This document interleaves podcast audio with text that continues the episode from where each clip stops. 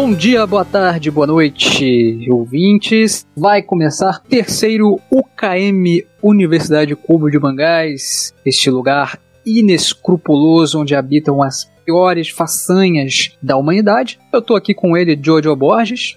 Olá, estamos de volta. Tô com ele também, aquele com quem devemos contar sempre, André de Carvalho. Olá, o participante mais ativo aqui, tá em todos os episódios. Exatamente. Ali no, no, Se você ouve o nosso programa e gosta, é graças à edição desse rapaz aí, que senão ia ser uma desgraça. Eu, Léo Medeiros, estou aqui também e a gente vai falar dos volumes 6, 7, 8, 9 e 10 aquele insaciável mangá Bleach. E dá-lhe água sanitária neles.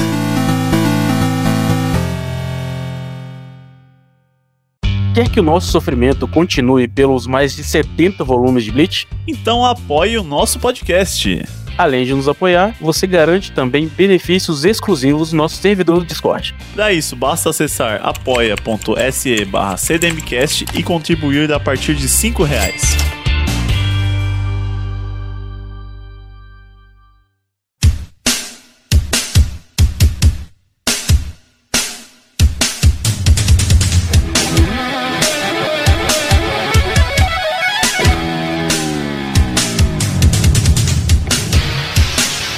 A gente leu agora a conclusão do arco da inenarrável luta de Ichigo e, e Uryu, né? Recapitulando, né, um pouco do último programa que a gente reclamou um pouco da motivação dessa briga aí, parecia meio idiota, né? Isso. E aí, nessa aqui, confirmou que é meio idiota, né? Mas deu, deu um pouco mais de motivação, vai, beleza. Tem ali um negócio do passado, do apego dele ao, ao, ao mestre, né? E aí, pô, ele viu o mestre era da paz e os Shinigamis são inescrupulosos. Inclusive, é um tema que a gente vai ver voltando toda hora nesses últimos cinco volumes aí, falando que os Shinigamis, no geral, são os filhos da puta, né? Toda vez que citam Shinigamis é de uma maneira bem, bem negativa, assim, né? Exatamente, tem o, tem o Uryu, depois vai ter o Ganjou. Sim, sim. Eu acho que a própria lógica que eles conhecem ali da Soul Society, como ela funciona, ela não coloca os Shinigamis como bons, e acho que também nem a representação do Kubo, assim, né? Eles dialogam com vilões, eles têm designs de vilões. Eles agem de forma ditatorial, assim, né? Exatamente. É o Cubo tentando estabelecer um tema, né, pelo menos. Tô, fiquei feliz com isso. Que ele só não jogou as coisas assim. Mangakas antifascistas. É, eu não acredito que eu vou falar isso, mas eu gostei. Eu acho que foi, tipo, a melhor parte dessa luta. E eu chuto dizer que. Não sei se o volume 6 foi o melhor volume, assim. Mas é que o motivo do Ishida é idiota. Kubo entendeu isso. E ele discute como esse motivo é idiota dentro do final desse arco. E o Ishida realmente parece um, um, rival pro, pro Ichigo, porque ao mesmo tempo que eles são homens durões se enfrentando, eles também estão, tipo, compartilhando dores de perda, né? Que, tipo, o Ichigo perdeu a mãe, e ele entende parcialmente o relato do, do Uryu. Sim. Então, ligado, fez sentido os caras serem rivais? Ele coloca, tipo, a motivação como idiota pros outros personagens, né? O Ichigo vê lá, ele, o cara contando, ele fala, nossa, sua história é realmente muito longa, nem presta atenção, blá blá blá, porque é muito imbecil. E aí ele explica, tipo, de uma forma muito simples, tipo, porque ela é idiota. Então acho que até foi, foi bem palatável, assim, pelos personagens acharem também uma motivação besta pra ele estar tá agindo daquela maneira, e depois ele, ele vê que realmente estava sendo infantil, coisa do tipo. Então eu curti também esse, esse conflito. Só que o que eu achei idiota e também que não tem muito nexo é aquele negócio da motivação de eliminar os Quincy. Aquele negócio do equilíbrio lá do mundo, que tem que ter o mesmo número de almas vivas que almas mortas. Pra mim não tem nexo nenhum. Ah, se não o mundo dos, dos mortos vai engolir o dos vivos, se tiver mais. Mano, não faz sentido, não faz sentido. Acho isso muito ruim também. Porque ele não explica direito isso. É, é tipo, o Queen se mata, o Shinigami equilibra. Eu tinha pensado até, tipo, mano, é que idiota, o Queen está obviamente errado, mas depois ele fala, não, então, é porque às vezes o Shinigami se atrasa e o Queen podia resolver o problema mais rápido. Fiquei, ok, mas me explica direito como funciona esse lance do equilíbrio das almas, senão nem a função do Shinigami faz sentido. É, é tipo assim, se tiver cinco a mais, acabou, vai destruir o mundo. Exato. Cara, é com peso no meu coração que eu não queria que isso acontecesse, que eu concordo com o Léo. Eu gosto também do final dessa luta, das maneiras, das motivações. Eu gosto, inclusive, da motivação do Ishida, cara. Eu acho que funciona assim, sabia? Sim, eu também concordo que funciona e tal, mas. Assim, ela é bobinha? É. Mas eu acho que casa com o personagem. Porque a solução que ele encontra pra esse confronto com o Ichigo, né? A forma que ele quer demonstrar que é superior e tal, também é bobo. No fim, é um personagem que tá muito movido pela dor. É, ele é tipo um piá de prédio, assim, meio mimado, né? Ele tem as motivações meio besta, então ele tem um choque de realidade ali. A motivação dele, de fato, é a dor de ter perdido o mestre dele por decisão arbitrária dos Shinigamis, né? Até então. Que, igual o André falou, que é essa desculpa bizarra de ah não, vai afetar o equilíbrio aqui, então o mundo real vai acabar se sobrepondo ao mundo dos Shinigamis, não sei o que. Ah, cara, pelo amor de Deus, né, Cubo? Você tava fazendo treino direito, por que, que você fez isso? Balela, isso é bullshit. Mas também, tipo, já mostra também que os Shinigamis eles não são muito de papo, né? Essa é a espada, foda-se. Sim, sim. Pois é, já acabaram de uma vez com, Quincy's. Mas assim, ele começa uma discussão sobre essa ideia então de os Shinigamis levam as almas pra Society, ou então elas vão pro inferno. Não, eles já esqueceram o inferno já nesse, nesse ponto da história. Então, as almas do inferno, foda-se. É, isso aí não conta, não conta. e fiquei pensando nisso, é, as almas do inferno, elas contam pra realidade ou elas contam pra society? Sabe, tipo, eles estão contando com essas almas do inferno quando eles estão falando dessa parada da, da realidade, talvez sobrepor sua society, ou vice-versa, tipo, e aí, o inferno entra como nessa conta aí? Essas almas voltam depois, igual as almas da society pode renascer? Sim, porque por um momento, tipo, eu tinha achado que se você matasse o Hollow, ao invés de, ah, absolvê-lo lá, ele iria pro inferno, mas aparentemente não. Ele é excluído da, da existência, não tem mais rastro da alma da pessoa. E isso desaparece. Mas ele levanta uma parada que eu queria perguntar pra vocês aqui. O Léo falou que os Queens estavam obviamente errados, porque eles matavam né, os rolos, e os Shinigamis levavam lá para tentar purificar e levar pra Society. Ponto é, os Queens estavam de fato errados em matar os rolos. Uma vez que a pessoa se torna rolo, ela, ela merece a absolvição? Então, acho que eles só estavam errados por causa dessa justificativa do equilíbrio, que não é tão boa. Exato.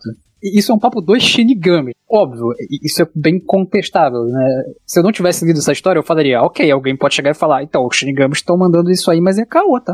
Sim, é a desculpa pra matar com isso. Acho que no, no, fundo era só uma desculpa pra não desbalancear o poder, né? Era os Shinigamis continuaram onde estão e os Queens não tomaram. Sim, sim, na soberania, sim. É, exatamente. É que você já leram, né? Então, se vocês estão falando isso, é que provavelmente não é. Mas podia ficar a dúvida no ar. É, exatamente. Ah, André, se você soubesse. tem uma questão que eu acho curiosa nesse papo aí que o Ichigo tem com o Uro, né? Desde a leitura anterior, o Kubo ele meio que flerta em dar objetivos ao, ao Ichigo. Inclusive, eu queria falar depois sobre a teoria que eu tenho sobre o Ishida, que eu acabei percebendo umas coisas aqui, mas eu acho que o Ishida é tão ruim quanto o Ichigo. O Ishida é até pior porque não tem nenhum carisma, mas lance de objetivo é que o Ichigo ele tem aquele lance da vingança depois que ele enfrenta o Grant Fisher e no meio dessa conversa com o Uro ele diz que ele quer proteger o máximo de pessoas possíveis. Uma montanha de pessoas, né? Ele fala. É, que meio que dá para considerar um objetivo do Ichigo agora. Logo em seguida ele caga pra isso.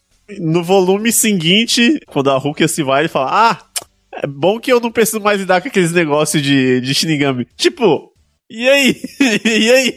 Ah, de novo, é. O Kubo tem essa dificuldade de manter a argumentação dele. Então ele ensaiou dar uma motivação pro Ichigo, eu quero salvar uma montanha de pessoas, e em seguida ele faz o Ichigo escolher salvar uma pessoa só em detrimento de um monte. Porque os rolos vão continuar aparecendo enquanto ele tá fora. E agora, é pior porque agora ele sabe que os Shinigami se atrasam, né? E muitas vezes eles nem aparecem, porque quando o irmão da, da Orihime era rolo, um Shinigami apareceu para ajudar o Ichigo. Exato, exato. Orihime teria morrido, uma galera teria morrido e foda-se. Então assim, o Kubo ele ensaia de dar uma motivação, na página seguinte, porque ele acha que é mais legal, ele tira a motivação e joga outra. E ele não fundamenta ela, é só eu gosto da Hulk e ela é minha amiga, sabe? Não, mas isso aí não precisava fundamentar. Quer dizer, isso, isso já tá fundamentado. Não tem como o Ichigo abandoná-la. Precisava fundamentar essa troca de motivação, entende? Tudo bem o Ichigo ir salvar ela, mas ele tinha que ter uma reflexão do enquanto eu estiver lá, o que acontece aqui? Ah, verdade. Isso eu queria ver. E aí ele não faz essa troca. Ele só fala, eu vou salvar ela e aí tem essa fala de, ai, não preciso lidar com tais coisas. Que era a motivação anterior. Então pra que, que ele estabeleceu a motivação anterior? E para fundamentar que, né, a Rukia criou laços ali, ele precisa devolver essa, essa vida comum dela e resgatá-la, ele bota lá as cenas de diálogo mais irritantes da história com as amigas da Orihime e aquele cara das piadinhas. Meu Deus do céu, velho. Nossa senhora, nossa senhora. Nossa, velho. Quando eu vi ali a página com mais texto do, do volume, eu falei, ah, não, não, eu sei que isso aqui não vai levar a nada. Aí eu virei a página assim, ela tava falando o mesmo diálogo que era, ah, eu tinha só meu amigo. Eu virei a página, ah não, ele é só meu amigo. Eu falei, né, tá, dá pra pular todo o contexto aqui. E a Orihime falando, né, que tudo bem a, a Hulk ficar com o Ichigo. Eu falo, ah, minha filha, pelo amor de Deus, você sonha com o cara. E é isso que você tá me falando? É sério mesmo? Não, que é sororidade, pô, que isso? Bleach é à frente do seu tempo. Bleach é à frente do seu tempo aí. Cara, que papo merda. Sororidade ou suruba, né? Não sei. E aí, só voltando um pouquinho, conclusão do Ichigo com o Ishida, curti, foi bem. Ah, eu curti também. Foi épico o Hollowzão gigante lá. Eu achei muito maneiro, velho. Bem legal. Cena de impacto o Ku sabe fazer. Isso não dá pra negar, não. Porque quando desce o. Quando abre o, o, o shotão lá no, no meio do céu e sai o bicho. Você, caralho, como que eles vão enfrentar isso, tá ligado? É um conceito muito massa, cara. Ah, sim, eu esperava um pouquinho mais de destruição ali, mas beleza, né? Eita, mas é, pra mim, pelo menos esquisito. Tipo, às vezes parece que eles têm um impacto, né, no mundo humano, e outras vezes parece que não. Eu não sei se isso é a proposta do cubo, tipo. Mas por vezes parece que quando os Hollows aparecem, eles, sei lá, atravessam parede, tipo de coisa, e tá tudo bem, assim, eu não sei qual é a, a medida do cubo pra isso, mas, mas tudo bem. Mas a cena que o Ishida ajuda o Ichigo a controlar o poder, aquele é maneiro. Sim, inclusive tem uma teoria que eu acho que tem fortes argumentos né, dessa cena aí, cara. Vou até dar um contexto externo aqui. Saiu recentemente, né? Aquele filme Luca da, da, da Disney. Horroroso. Uhum. Que as pessoas estavam argumentando que o filme é uma analogia pra uh, sair do armário, pra vida LGBT e tal, né? Ai, toda vez fala a mesma coisa. Apesar do Dr. Negata, tá, tem fortes sinais. Assistir o filme tem, tem alguns fortes sinais. E, mais do que Luca, aqui também tem uma tensão sexual entre Ichigo e. Qual é o nome do cara do arqueiro? O Ishida? O Ishida. Ai, Jesus Cristo. Que, meu amigo, toda a cena, eu juro por tudo que você analisar cada quadro, é uma analogia a eles falando: a gente tem que se unir e juntar forças. Como a gente vai fazer isso? Sexo. Total, total, total. Como a gente vai fazer isso? Sexo. Sexo, total. Caralho, bicho. Sexo. Cara, onde você viu isso? Eu não vi isso, não. Sério, eu não enxerguei isso. Primeiro, né, tem aquele lance do Ichigo, ele, ele ser contagioso com a energia dele lá. Ele espalha a energia porque é muito potente, então as pessoas, os amigos dele meio que despertaram por entrar em contato com ele. E aí, quando chega a vez do Ishida, como isso é, é explicitado? o Ishida toca na espada dele e, e, o arco do Ishida começa a crescer. E ele fica, caralho, que energia. ah, mano. Não, pelo amor de Deus. Aí, beleza, eles vão lá usar a energia pra matar o menos grande. E aí, o que acontece? O Ichigo ainda não consegue, não tá conseguindo controlar a tamanha energia dele. Mostra o exato quadro que é a espada dele amolecendo, assim. Eu juro por Deus. Ai, meu Deus, cara. e, e o Ichigo, ele fala o quê? Nossa, preciso ajudar o Ichigo a controlar essa energia. Ele tá com a energia explodindo. Vou disparar para o alto para dissipar essa energia. é uma gíria pra bater uma pro Ichigo, né? É, não, não preciso falar mais nada, né? Eu acho que tá claro aí. Nossa, pelo amor de Deus. não só concordo com você sobre Bleach, mas eu concordo com você sobre qualquer tensão entre personagens masculinos em Shonen, assim, dos principais. Cara, se você pega, tipo, Kuroko no Basket, acho que é o mais evidente. Mano, todo mundo ali quer fuder um entre o outro. É, é, Kuroko no Basket é uma grande suruba ali. Todo mundo no vestiário sozinho, trocando de roupa, então, já viu, né? Sim. Exatamente. O que a câmera não pega, meu, nem, nem, nem Deus sabe. Mas eu vou linkar isso à minha fala sobre o Shida, que é o seguinte: o Kubo faz essa introdução ridícula, depois ele melhora com esse final aí do volume 6. Mas eu só queria dizer que no volume 7, o Ishida é um rival tão incrível que ele simplesmente apanha sem a gente ver pro Ranger. Sim, sim e só chega lá pagando de fodão. E no outro quadro ele tá na, na pose do Yanti, assim, né? Tipo, deitado. Tá no chão, velho. E o Ishida, em toda viagem pra Soul Society, ele é um idiota. Ele é carregado pelo Chad, ele quase morre. Sério, ele é um alívio cômico sem carisma algum e com um design muito feio, porque aquela roupa de, de Quincy é a coisa mais imbecil que o Kubo deve ter pensado na vida dele. Mas é a teoria. Tem uma teoria sobre isso também. É, a teoria é o Cubo zoando o Nerdola, né? Ele zoando os nerdão. Não, é a teoria do vilão que quando vira amigo, perde metade do poder. E que Dragon Ball fazendo aula aí, né? Exatamente. Então, mas aí que tá a questão. É porque você pega o Ishida no anime. Eu fui ver quem é que dubla, porque eu tinha quase certeza de quem dublava o Ishida no anime. E é o dublador do Sasuke. O Ishida, ele é apresentado como o rival do, do, do cara, tá ligado? Tipo, é a raça rival. Ele é o Sasuke do, do, do Bleach. Então, mas aí, aí vem a outra parte da teoria. Olha só que interessante. Ele acaba virando alívio cômico. Ele vai ser um alívio cômico, um grande nada, um pão com nada dentro até o final de Bleach. Então eu acho, é, eu acredito que o Ishida, na verdade, seja o povo tecendo uma crítica, desconstruindo o rival do protagonista. Exatamente. Ao mesmo tempo, se você perceber, o Kubo introduz o Ganjo. E tem muita tensão sexual entre Ganjo e Ichigo. Muito mais do que entre Ichigo e Ishida. Ah, total, total.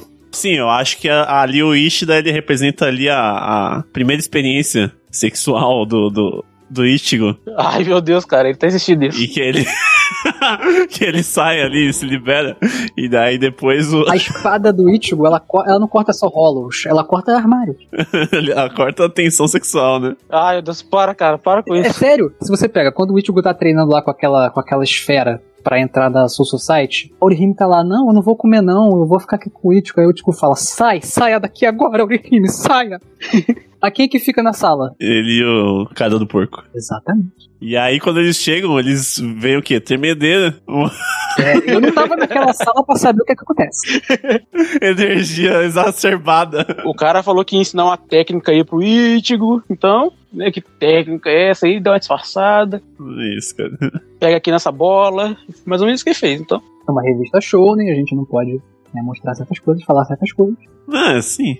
Mas tem que abordar esse- esses temas pra juventude. É, tá, tá presente na vida dos jovens.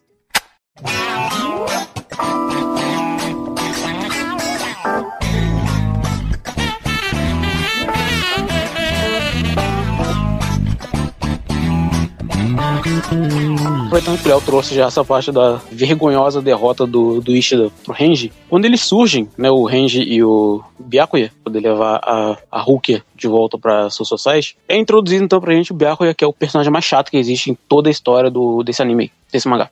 Discordo.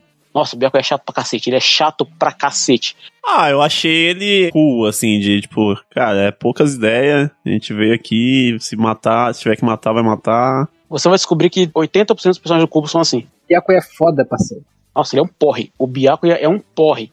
É o tipo de personalidade, quando ele existe, que eu detesto assim. Olha, eu vou me fazer de forte, mas dentro eu estou sofrendo por você. Mas eu vou me fazer de forte. Você é da minha família, mas você não é da minha família porque você é inferior, você foi adotada. Ah, cara, que saco, sabe? Assim, eu fiquei entediado de novo, só de olhar pra cara do, do Byakuya. assim. Ele sempre me deixa entediado. Ele tem um puta design de merda, eu não gosto do design do Byakuya, mas pelo menos ele é facilmente reconhecível. E isso? Putz, pior que eu, eu adorei o design dos dois, assim, quando a cena que eles aparecem, assim. Achei muito impactante, velho. O do Range é maneiro. É, eu prefiro o do Range também. O Range apareceu, eu já achei foda. Agora, o Byakuya... Quando o Range apareceu, eu falei, ah, lá vem o Byakuya de novo. Sabe, eu tinha esquecido da existência desse cara. Eu adoro, tipo assim, coisas em design que são desnecessárias, assim, que nem o, o negócio no, no cabelo do Byakuya ali. tipo, é totalmente desnecessário aquele arquinho ali dele. É só ele botar frente pra frente, mas ele usa ali porque é cool. É que tem uma explicação pra isso lá, você viu? Explicação daquilo? É da família dele, né, eu acho. Parece que determinada pessoa do clã, usando aquele tipo de, de penteado ali, aquela parada, demonstra que ele é da nobreza, alguma coisa do gênero. E aí ele usa pra deixar claro que ele não é da ralé.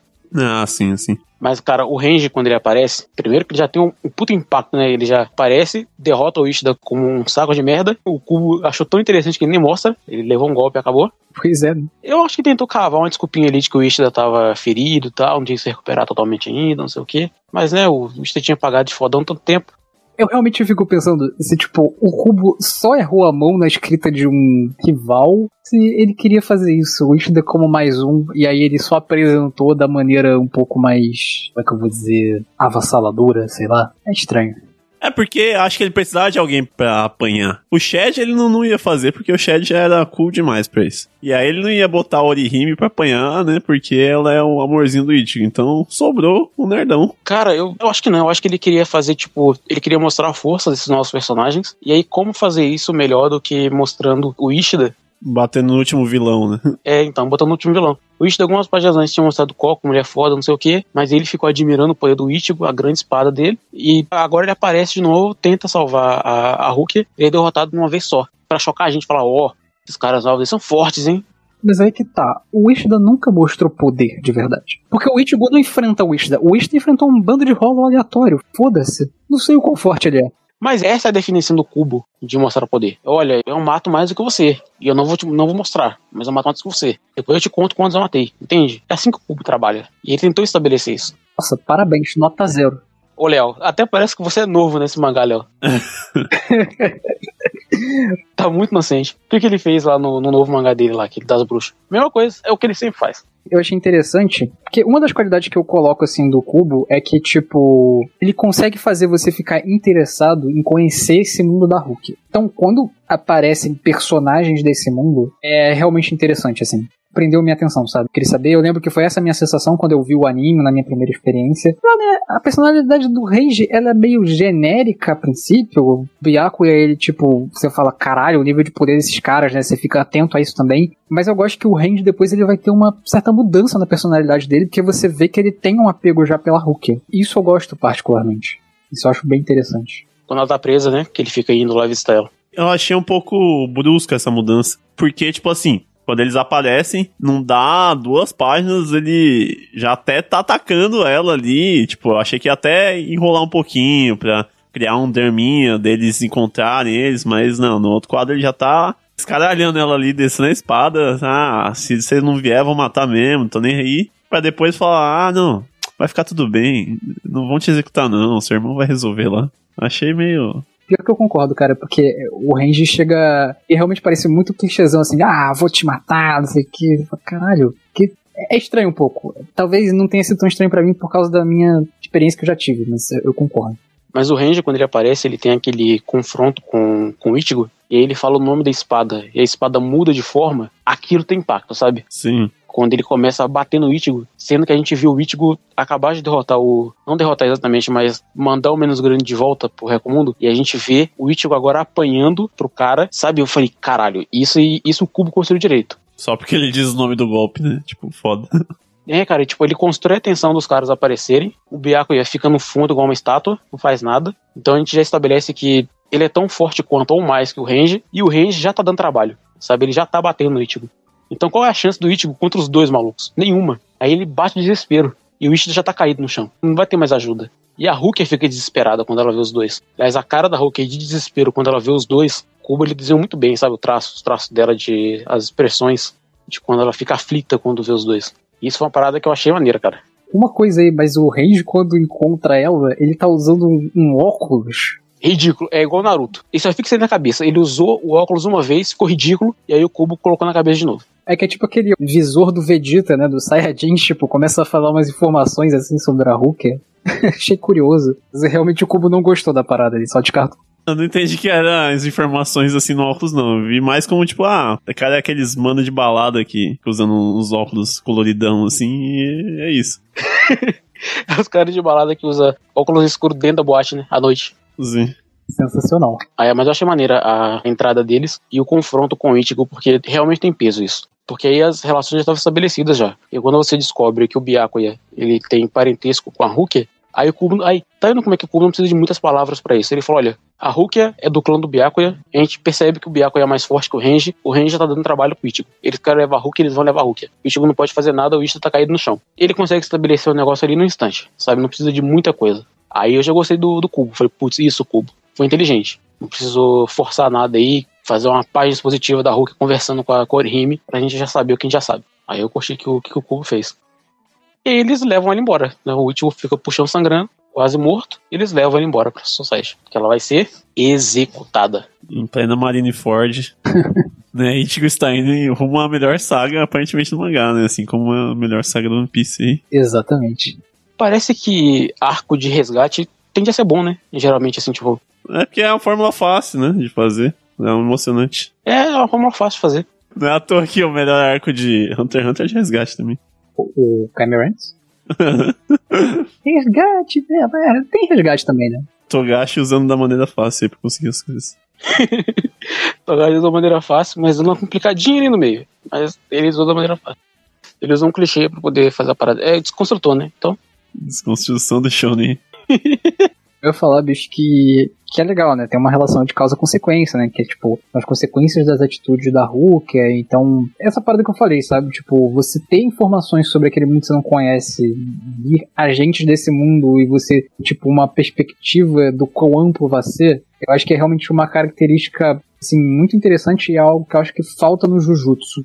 O Jujutsu, ele não deixa claro até onde se expande exatamente o mundo dele, e eu acho isso uma das coisas que mais me deixa agoniado, assim, que eu identifiquei. Eu nem sei se eu falei isso nos nossos testes de, de Jujutsu, mas uma coisa que eu identifiquei depois, tipo, é muito estranho, assim, você não saber qual é a dimensão tem aquela escola de feiticeiro, sabe? É um negócio que não curto, assim. E, e Bleach aqui faz isso muito bem. Eu acho que essa foi a principal coisa que me deixou, assim, muito interessado nessa, nessa leitura até o final dela.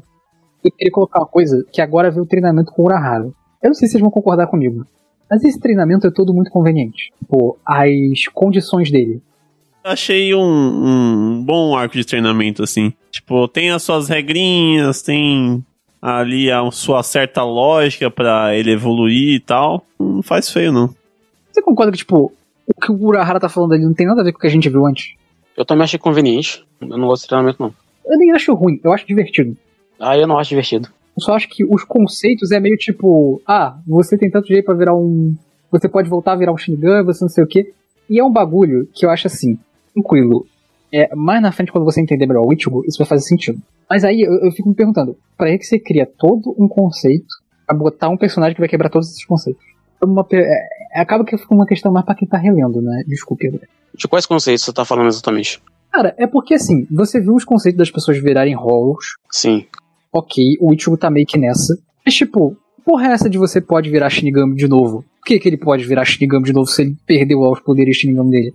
É, então, eu fiquei pensando, é, era possível, por exemplo, a cara lá do Don Canoes, lá do, do charlatão lá, que ele cutuca o peito do cara, virar um Shinigami também? Como que é? Qualquer pessoa pode virar? Então, mas olha só, tipo, apesar deles não falarem agora de onde vem esses poderes do Ichigo, o Urahara fala que mesmo antes dos poderes da Rukia, o Ichigo já tinha os poderes próprios. Ele só não explica de onde veio os poderes próprios, mas ele fala que ele já tinha. Assim, e a gente, e assim, meio que dá para entender porque o Ichigo tentou aquele lance do começo dele ver os espíritos, da irmã dele também vê, e ele, mas ele vê mais, ele consegue ver a Hulk, não sei o que. Então a gente não fica sabendo de onde veio os poderes dele agora, mas desde o começo é estabelecido que ele tem alguma coisa, antes da Hulk. Então eu não acho que isso é um grande problema não, não nesse momento. Assim. Assim, a minha interpretação foi que existem as pessoas mais sensitivas e eles têm um poder ali desativado. E aí tem que ter algum gatilho para ativar ali, como ativou o da Urihime, como ativou o do Shed, etc. E o do Ichigo era ali um negócio que era bem forte. Para mim, funcionou, assim, nesse sentido. Não precisei, tipo, ah, sei lá, pensar na origem, só ah, ele é sensitivo aí, tem. É tipo o Coabra, sabe? Ele já tem uma, uma sensibilidade maior e é isso. É, eu também pensei nisso também. Ah, então, ok. Tirando isso, o treinamento é divertido. Eu, eu gostei da, do Ichigo interagindo com o Urahara. Eu gostei da luta dele com, com a menininha, acho engraçado pra cacete. Ele triste que tava apanhando, e o Urahara tendo que parar o negócio, porque senão ele ia apanhar mais. Ele falou, é, do jeito que você tá agora, ela vai acabar com você. E você olha pra cara dela e ela é tipo piaco assim. Tá com a cara de bunda, de sempre. Aí isso eu achei engraçado em contraponto ao Ichigo que tava todo esbaforido e tal, achei da hora. Mas eu não gosto desse treinamento, tipo, ah, vou te jogar nesse buraco aí, sai daí. É, isso você para pensar o buraco é meio desnecessário, porque ele não tinha estabelecido esse negócio do tempo até agora. Ele podia só simplesmente cortar ali a corrente e falar: "Então, quando corta, você tem 72 horas para fazer algo". Aí não, ele primeiro fala: "Não, cortou, tá tranquilo. Você tem anos para recuperar, mas eu vou te tacar num buraco que vai agravar a situação. Porra, não precisava saber. Podia só falar que a situação tava grave porque cortou. Pois é, aí quando ele jogou o cara no buraco lá e falou isso, eu pensei assim, por que diabo de motivo esse buraco é acelera tempo para poder virar é, Shinigami, vai virar um Hollow, sabe? Tipo, por que isso? O que, que, tem de especial nesse buraco? E aí o, Kubrick fica criando coisas que são desnecessárias. Se ele tivesse feito igual o André falou, cortou e falou assim, ó, você tem 72 horas, senão você vai virar um Hollow. Aí o Diego fala, não, mas todo mundo tem anos, não sei o que. Fala, é, mas você não, não tem esse tempo. Aí, pronto, entendi vai. Mas, não, eu vou chegar no buraco, esse buraco faz isso, aí você pula, você sai daí, não sei o que. Ah, cara, eu comecei a ficar, ficar cansado nessa parte.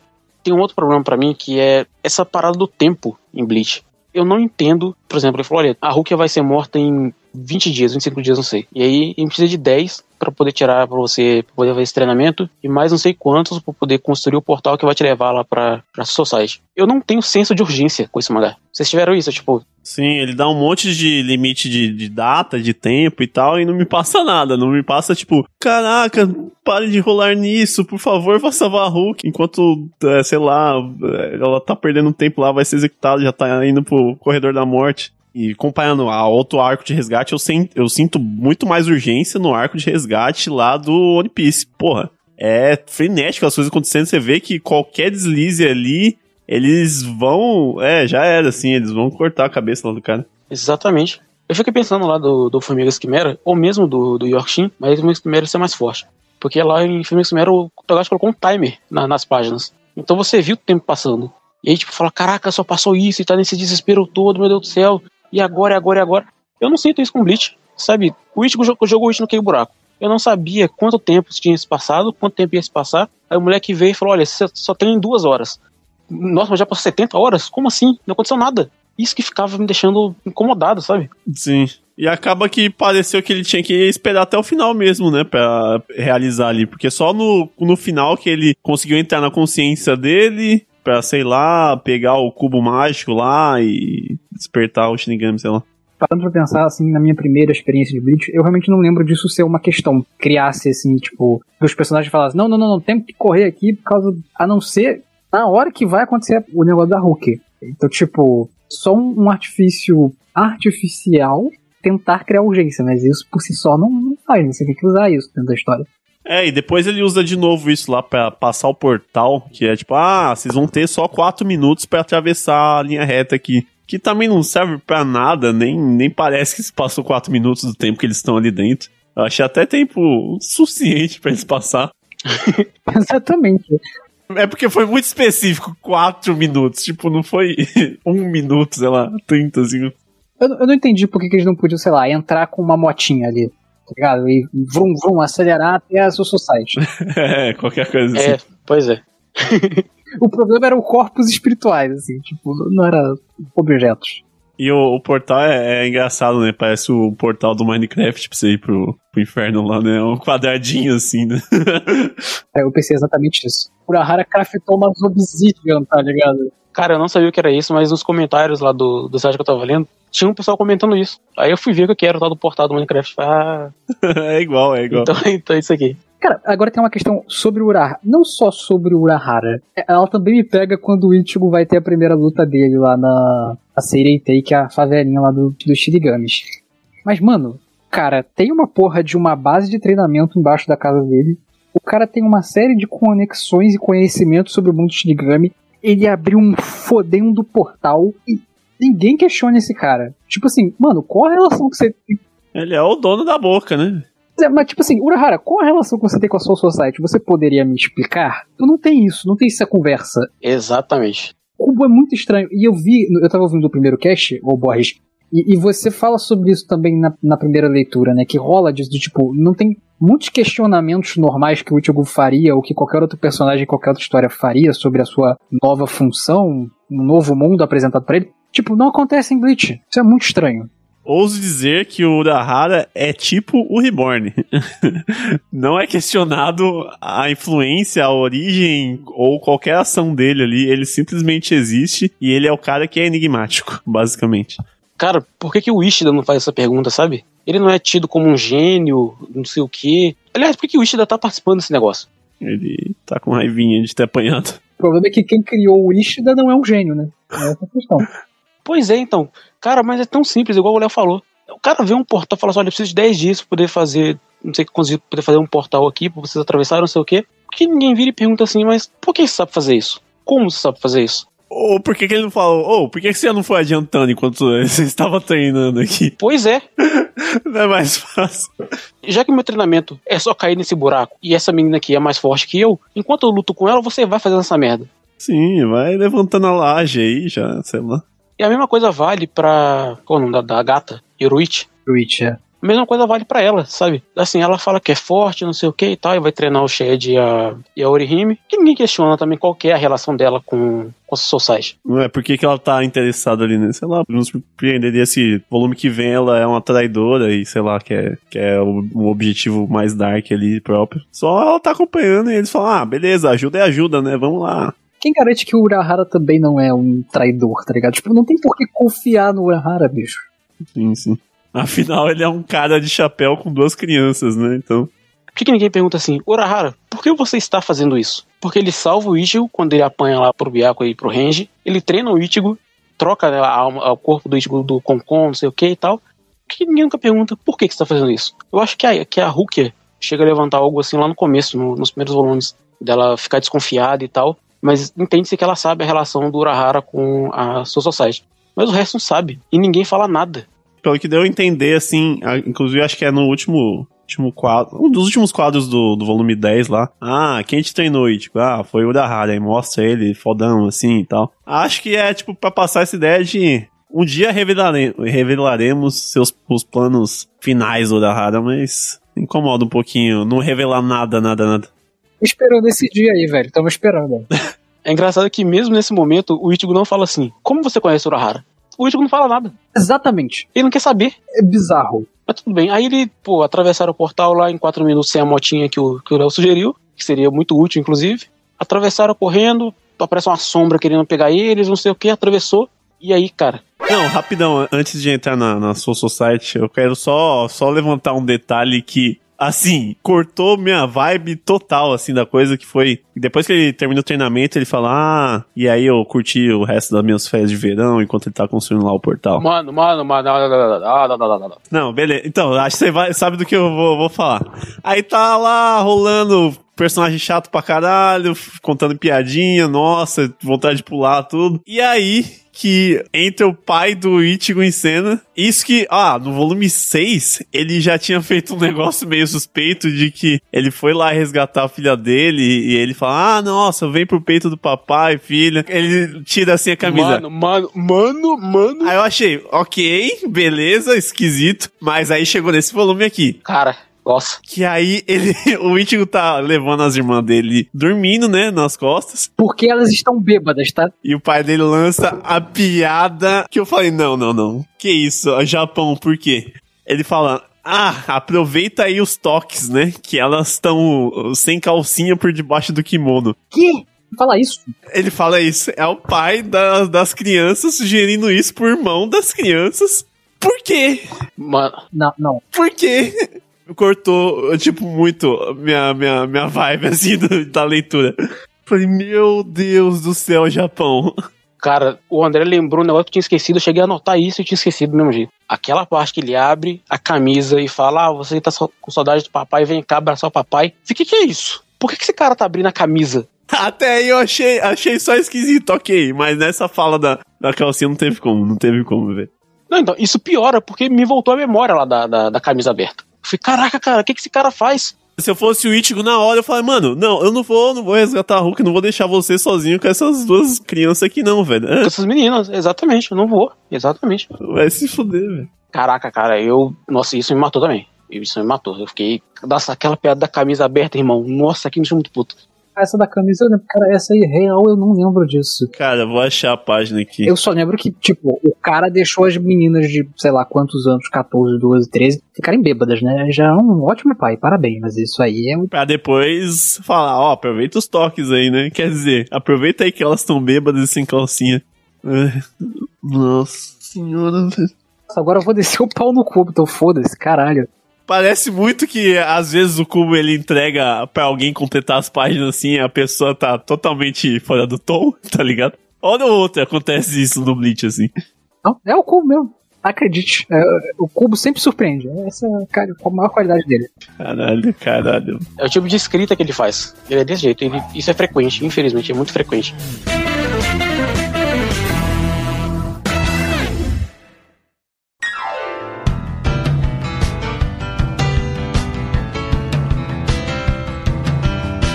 Seguinte, eles chegaram na Society, e eles chegam ali naquela favela.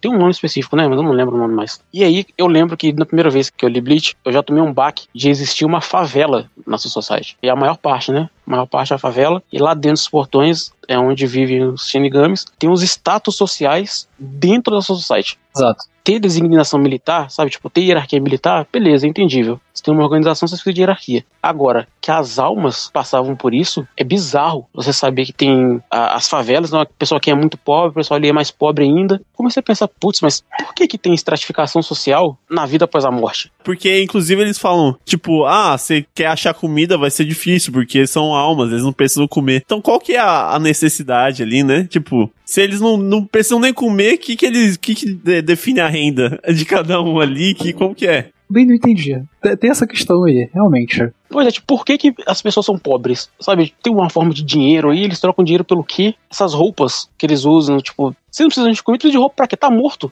E tipo assim, você não vai ter doença, né? Você tá morto. Pois é, tá morto, não tem doença. Eu duvido que eles precisem de energia, energia elétrica. Então, qual é o motivo da pobreza aí? É só porque os Shinigamis não querem se misturar com as pessoas? Ao mesmo tempo que eles promovem recrutamento lá, tem prova e tal, pra quem é das favelas poder ascender e entrar lá e virar Shinigami e tal. Eu não entendo, sabe?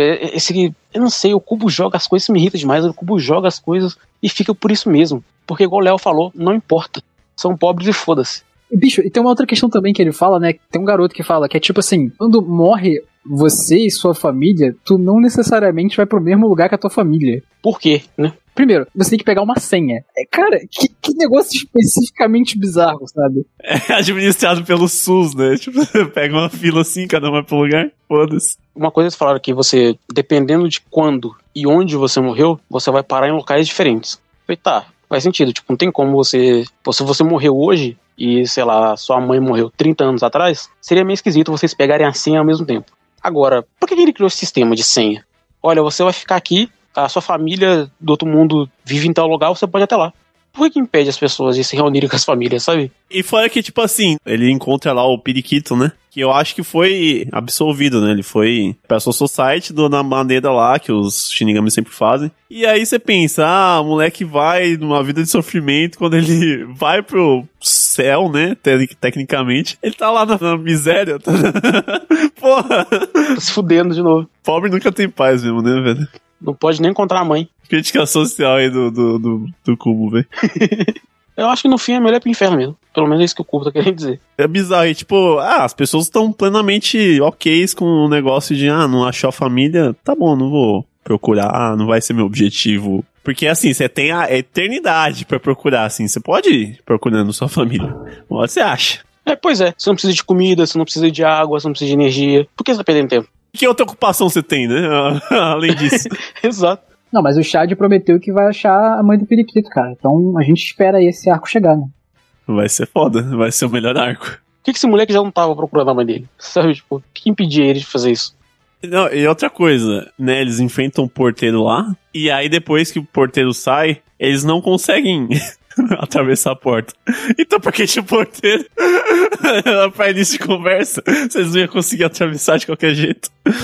Não, assim, eu acho maravilhoso que o porteiro, ele perde e ele abre a porta. Ele era a porta.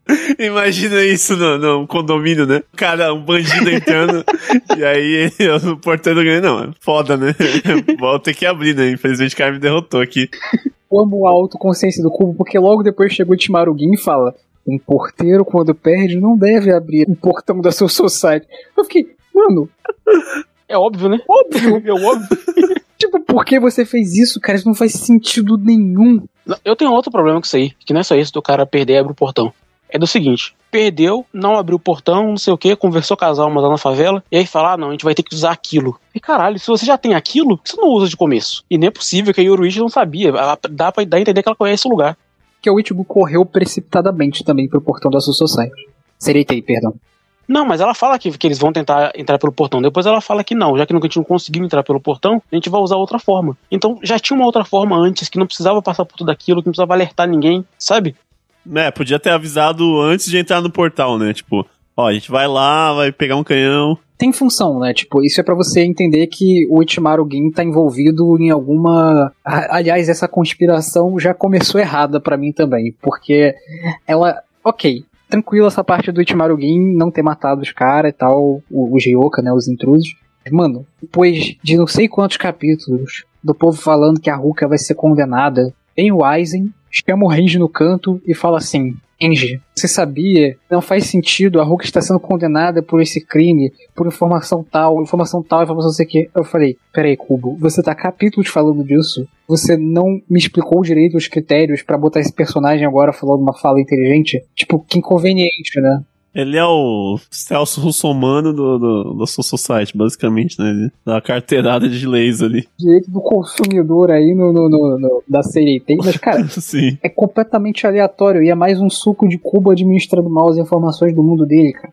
Pois é, é, é um defeito que o Cubo tem, é de fazer exposição nos piores momentos possíveis. Não precisava, cara, não precisava. É uma informação que eu não precisava ter nesse momento. Ele podia ter continuado com o portão. Por outro lado, eu acho interessante que me lembra um pouco o Chimerans, porque eu acho que o grande lance é, tipo, que te interessa é que tem uma treta interna rolando dentro do palácio e tem a própria preocupação dos Hunters e, tipo, eles invadindo lá, né? Então aqui tá tendo isso, tipo, tem o Gioka invadindo, ao mesmo tempo que dentro da Sereitei tá tendo uma divergência, sabe? Então é interessante, você sabe que vai dar uma. vai ter duas merdas colidindo ao mesmo tempo. Eu acho isso legal. É o que faz desse arco melhor de Bleach, na verdade.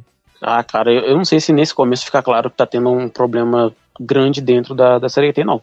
Eu acho que se não fosse os nomes do, dos capítulos 14 dias de conspiração, eu também estaria cagando e andando pra esse arco. Do... É foda.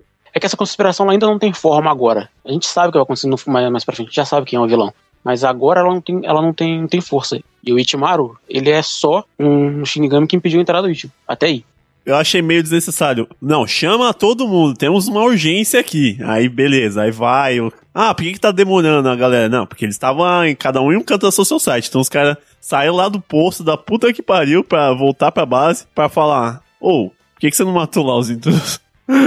Era só isso. Era, é sério, não dá pra discutir ele e o velho, ele e o chefe só? É protocolo, né, mano? Isso foi só com, com os capitães. Todos os vice-capitães também tiveram que se reunir e colocar as braçadeiras. Pra quê?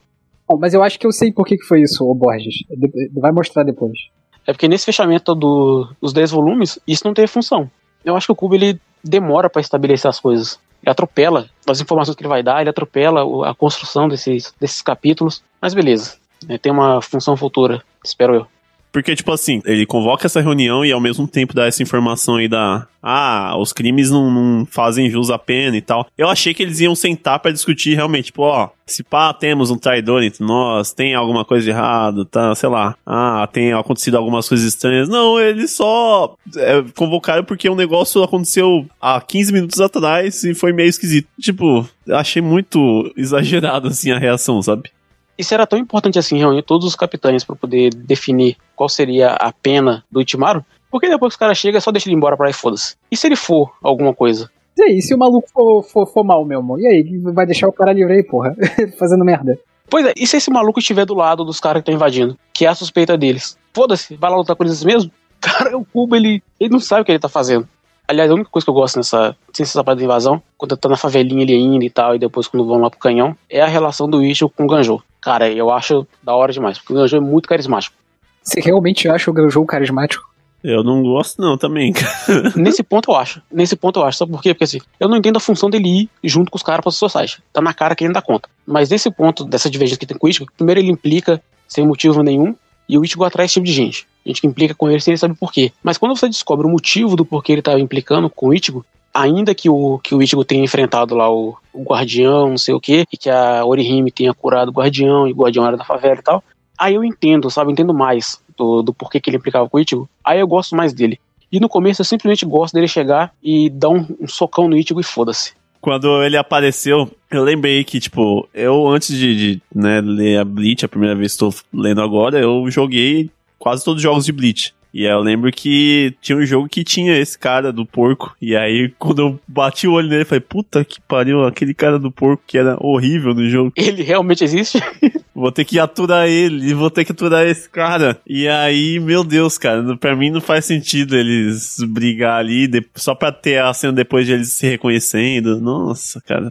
Cara, eu gosto porque é uma evolução do que a gente falou no começo de que estão estabelecendo os Shinigamis como os filhos da puta. É, sim. Aí começa com o Ishida, e aí aparece o Renji, o Byaku e tal. Aí tem esse cara que também tem um problema com, com os Shinigamis. Antes disso, mano, a Ruka já fala um monte de parada contestável da Soul Society. E aí, tipo, esse cara é uma continuação agora, já lá no no lugar, sabe? Então eles vêm à favela, já é um indício de que alguma coisa está errada, porque diabos são uma favela. E aí vem esse cara, fala que detesta Shinigamis, e ninguém sabe por quê, depois explica que o irmão dele foi morto, o irmão dele morreu, o Shinigami que trouxe o corpo do irmão dele. E assim, né? Como almas morrem? Não sei.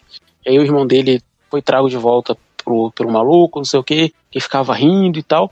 Eu acho que funciona, sabe, com o tema do, do arco até o momento assim. A relação dele com o Ichigo, eu gosto pelo menos, ele tirando sarro. Olha como você é burro, você não sabe usar essa bola, você não sabe usar sua, é, controlar sua energia e eu consigo e tal. Eu gosto da, da dinâmica dos dois, porque ela não atrapalha. Eu vou dizer, o Ganjou é mais carismático do que o Ishida, por exemplo. Eu prefiro muito mais o Ganjou. Então, funciona mais pra mim Ichigo Ganjou do que Ichigo e Ishida. Eu nem achei ele exatamente um personagem ruim, não. Ele tem essa questão aí com os Shinigamis e tal. Eu, eu concordo, assim. Tem um caminho aqui pra gente não gostar desses Shinigamis, tá ligado? Mas eu acho que boa parte do carisma, na verdade, que eu sinto pelo Ganjou é porque quando eu tô olhando o Bleach, eu já ouço a voz dos dubladores, mano. Que essa parte de Bleach é muito marcada pra mim por eu ter visto dublado. Era também uma fase mega boa da minha vida, assim, tranquila, sabe? Só tinha anime, a escola era fácil, então isso me pega, assim, também nessa leitura de Bleach.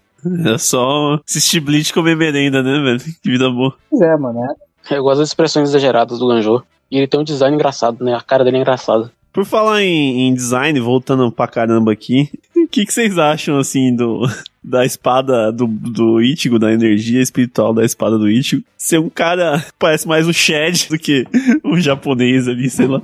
Ai, meu Deus do céu, cara. Gosto do Zangetsu. Eu achei ele legal. Eu não desgosto, não, mas. Putz. Eu achei muito. Tá, por que que o interior dele é, é esse cara aí? Que aleatório. Cara, pior que tem uma explicação pra isso depois. É engraçado, mas tem. No futuro, é. Tem, se é uma boa explicação, é duvidável. É, não é não. Mas ela existe. Mais foreshadowing que Shiro Oda aí, ó. Eu gosto do design, tipo, é, é legal, porque é legal. Cara, eu não queria ele usando óculos. Aquele óculos é muito escroto, cara. É muito feio. Ele podia estar sem óculos já, igual, igual é bonitão. Agora, com óculos fica feio. E o Zangueiro tem um bigode horroroso, ralo, feio. Nossa, dá vontade de raspar esse bigode. Parece o meu. Raspa vai falar, deixa essa merda crescer de novo e deixa crescer direito. Toma aqui esse kit aqui de minoxidil aqui pra você, essa merda crescer direito. Mas eu não desgosto, não. Eu acho que é o Cubo tentando fazer poesia, né? As falas do Zanguete são sempre eloquentes, e tem aqueles closes, é close na boca dele, close no, no óculos, não sei o quê. Fala, tá, Cubo, eu, eu sei que, qual que é o seu estilo, eu sei o que, que você curte aí. O que, eu, o que eu gosto nisso é o conceito do, do desse mundo interior do Ichigo, né? Essa coisa de estar tá cheio de água, das, tipo, da física ser diferente, né? Tá meio atordoada. Acaba representando um pouco como o Ichigo é por dentro, né? Que acaba não adicionando muito porque o, o cubo não trabalha, mas Eu acho que ele só fez isso aí porque ele falou: Nossa, isso aqui daria uma bela cena no opening do anime aqui na abertura. Esses prédios aqui, ó, ele caindo de lado, vai ficar foda. Aí ele fez. É, repara só que até agora a gente tá falando que gosta de coisas que o cubo não trabalha depois. Eu gosto disso. Ele não leva pra frente. Eu gosto de tal coisa. Aí não leva pra frente. O que, que ele vai levar pra frente? O, o pai sendo pedófilo? Aí é foda. graças a Deus não. Isso aí ele leva pra frente, né? Aparentemente. Rola lá a invasão, né? E o Ichigo tem a primeira luta. O que vocês acharam dessa primeira luta? Porque o forte de Bleach é isso. Bleach tem lutinha. É que antes disso, quando eles estão lá, soltou do canhão, não sei o que, tá voando. Aí o maluco lá, o Ganjou, fala: Eu tenho que controlar aqui e todo mundo vocês vão ter que me ajudar, porque vai ter que compensar, não sei o que lá. Eu falo assim: caralho, o Ichigo não conseguia fazer a própria proteção, não tem 10 minutos. E agora você quer que ele te compense? Que ele saiba exatamente o que o cara fala. Se eu não fizer aqui exatamente, é milímetro. Se eu não conseguir, todo mundo morre. Falei, caralho, você tá confiando no Ichigo? Agora? O Ichigo não sabia fazer essa merda 10 minutos atrás. Como você acha que ele vai conseguir medir as coisas? Tá mão no coração, quiser em chinês. É, mas aí dá errado, né? Justamente por causa disso dá, dá errado e cada um é expelido por um lado lá. O que eu achei Caralho, é o negócio mais barato que eu já tô cansado de ver em toda a saga de One Piece eles se separarem por motivo bobo assim. Ele fala, ah, você se separou, cada um vai enfrentar o seu vilãozinho aqui e é isso. Mas você curtiu a, a primeira luta aí do Ichigo contra o Careca? Assim, eu queria fazer uma pergunta mais específica. Vocês curtiram a como o Kubo desenha lutas, dá pra entender a- as ações da luta? Porque tem uns mangá de, de porradinha, shonen assim, que eh, não dá pra entender nada. Não dá pra entender nada, né?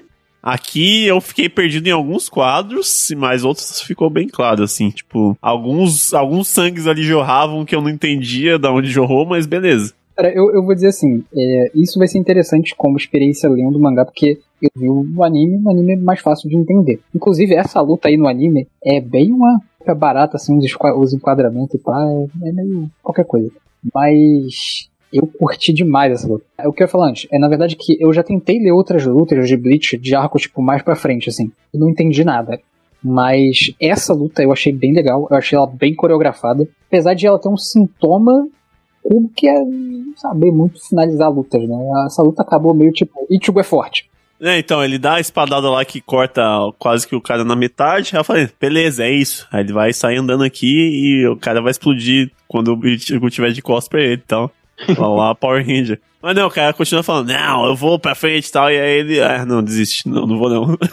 Foi muito. Cortou o clí- o clímax pra depois ter meio diálogo e mostrar o- uma página dupla do Urahara. E é isso. Eu não tô lembrando, é nessa luta que tem o buraco lá no chão, que fala que antigamente era onde jogavam os rolos e tal, ele se matava. Ah, tá, não, isso é o. Esse é o parceiro do careca caçando o cara do porco. Isso, e o Mítica e o Ganjou. A luta mais idiota que Bleach já fez, talvez. Não sei. Até, é, até o final do- desse volume tá em andamento ainda. Não, não sei como que é, cara. Olha só, eu gosto do. Igual eu falei, eu gosto do Ganjou, acho ele engraçado. Mas assim, ai meu irmão, luta do Ganjou com o Mitika, foda-se. Sério. O que que isso vai mudar? Se o Ganjou perder, foda-se. Se o Mitika perder, foda-se. Por que diabo de motivo tem que importar com esses dois caras lutando? Sério, mano, não tem necessidade. Mano, eu nem lembro quem ganha essa luta. Qu- Quando eu vi isso criança, eu não gostei, assim. É, é enrolado. E, tipo, como a luta do, contra o Madarame, que é o careca, ela é muito rápida, no anime os caras intercalaram mais, né? A luta do, do. Então tem coisas que, que não aconteceram ainda nesse volume 10, mas que já acontecem no episódio que tá concluindo ainda a luta do, do Ichigo. E, mano, isso enrola o anime pra caralho, assim. Cara, isso- eu espero que isso seja bem rápido no mangá, assim, que é muito, muito chato. Eu não entendi uma coisa, tipo, aquilo ali eles jogavam uns rolos lá dentro e tal, aí aparentemente tinha umas arquibancadas do lado e o pessoal ficava assistindo, né? O que tava acontecendo ali dentro. A rinha de galo do, da Soul Society. É, então. Só que aí, tipo, do lado agora tem as casas, não tem mais uma, arquibancada, aquilo parece uma rua, aquele espaço que tem entre as casas, né, em, alguns bairros, uma passarela. Parece uma passarela aí agora. Por que eu não fecho essa merda? Esse negócio tá aberto. Ah, é claramente problemas com a prefeitura, né? Faltando um arquiteto aí, né? Eu não entendi, mas tudo bem. A única coisa que eu gostei do Ganjou é que ele fica usando aquelas artes, né, do que chama as artes do demônio. E isso é maneiro. É, então, isso que eu ia falar. Eu achei maneiro também, tipo, o negocinho da areia e tal, ele abrir uns buracos. Mas também, né, não tem muita explicação, né? tipo, é, ele faz essa magia porque, sim, Como um releitor de Bleach, eu vou te dizer, eu não entendo até hoje que porra é. eu acho bem maneiro. Não, é igual eu falei no, no, outro, no outro programa, tipo, arte do demônio número 87. Tá bom, é a número 87. E as outras 86, né? É, e aí, o que, que eu faço com isso? O que eu faço com essa informação? Que o isso que o Ganjo faz é Kido? Como é que ele cria areia com Kido, porra? Ele não cria areia, não. Tipo, quando ele cai, ele transforma o chão em areia. Ele usa alguma arte que desintegra o chão e ele fica fofo, como se fosse areia. E aí depois, quando ele tá fugindo do, do Yomitiga, ele usa alguma arte que faz aqueles buracos e tal, sabe? É isso que ele faz, ele não tá criando areia. não. Ele é o Shigaraki de Bleach. Nossa senhora. Eu queria, eu queria entender o ranking dessas Kidos aí, tipo, É, Isso é pra frente, velho. mas tudo bem. Igual diz o Léo, é mão no coração e aceita. Eu, eu vou dar um voto de, de confiança aí pro Cubo. Antes, nós também temos a apresentação do Zaraki Kenpachi, que já é maravilhoso desde o começo. Porque ele tem o melhor design Ele tem o cabelo do sabotagem. Cara, é maravilhoso, sério. O Zaraki é a coisa mais incrível que existe, cara. De cara, ele já parece foda, sabe? De cara, assim. Tá, O cara tem igual falou, é o cabelo de sabotagem com um tapa-olho, usando um kimono e uma barra de ferro na mão. É só o que a gente precisa saber do Zaraki. E ele é meio alívio cômico, né? Pelo que eu entendi. Não, não, não sei se eu peguei a vibe. Assim, mais ou menos. Ele é meio alívio cômico, mas ele também é o cara que você já sente um senso de ameaça nele, sabe? Quando os caras estão caindo, ele olha pro céu e fala: Puta merda, e agora? Onde é que vai cair o mais forte? Então você já entende qual é a dele. Ele só quer saber de porrada. Sim, sim. É, você já qual é a dele já. Ele quer lutar e foda-se. Isso eu curti. O Cubo raramente erra com o Zaraki. Ele erra mais pra frente, mas nesse começo que não erra com o Zaraki, não, cara. É muito bom. Eu vou ser sincero, o, o, o personagem mais interessante pra mim até agora é Timaru Game. Cara, eu caguei e andei. É, ele tá sempre sorrindo, né? Dá uma, dá uma atenção, assim, né? O cara é meio psicopata. Esses caras que tem, tipo, esses olhinhos fechados, assim, essa carinha de vou fazer uma maldade. Cara, eu adoro esses malucos. tipo o Brock do Pokémon. Exatamente. Caralho, o Brock me, me pegou total, cara. Mas sério, já deu pra perceber que, tipo, ele vai ser um cara, assim, muito tipo, chaotic, assim, sabe? Tipo, vai causar todas. Sim, chaotic evil, assim, total. Tipo, eu gosto do Itimaru mais pra frente, né? Por coisas que a gente ainda não viu agora né, nesse começo, eu gosto dele. Mas nesse começo, até onde tá assim, ele não.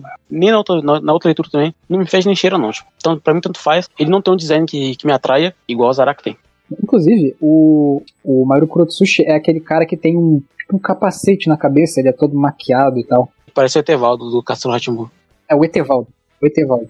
Ah, sim, sim. Pra dizer que ele é o melhor design, assim, pra mim. Eu acho o dele incrível.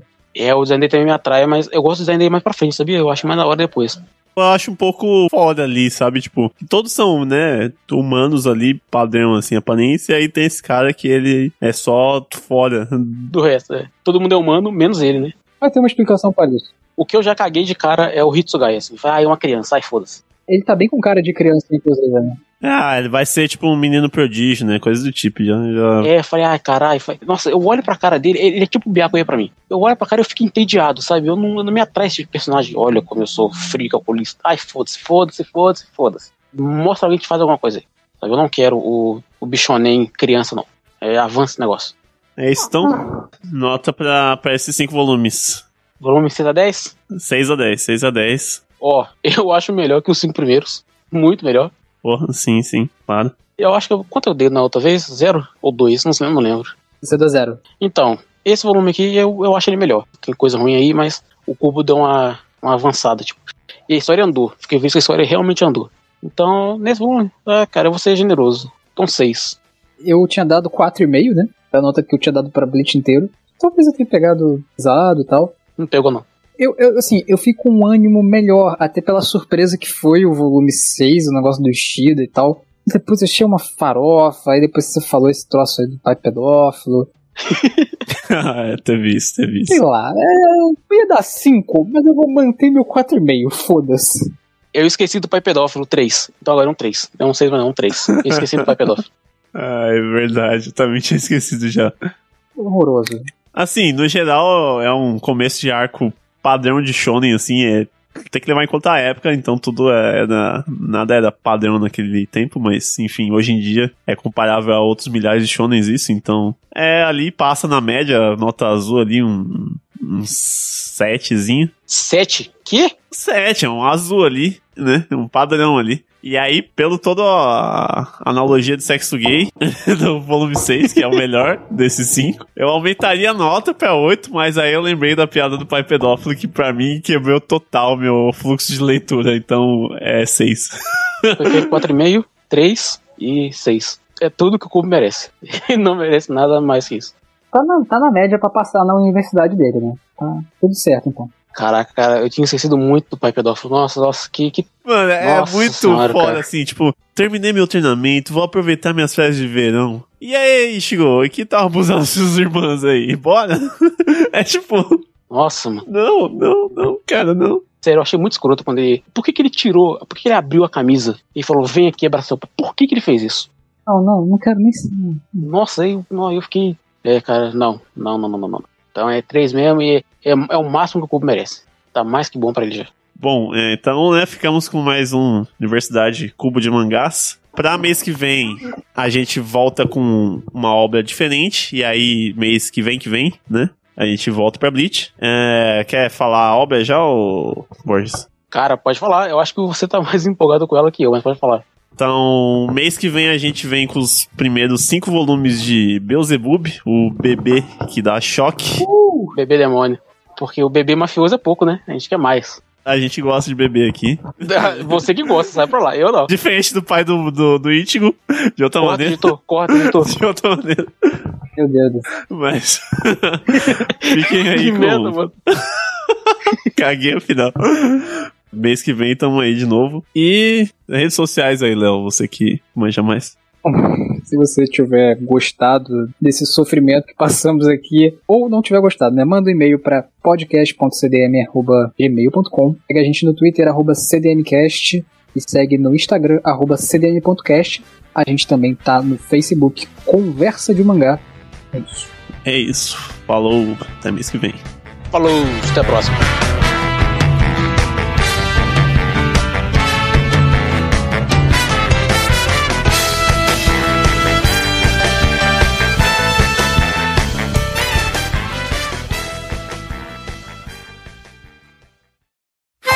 Este podcast foi editado por André de Carvalho.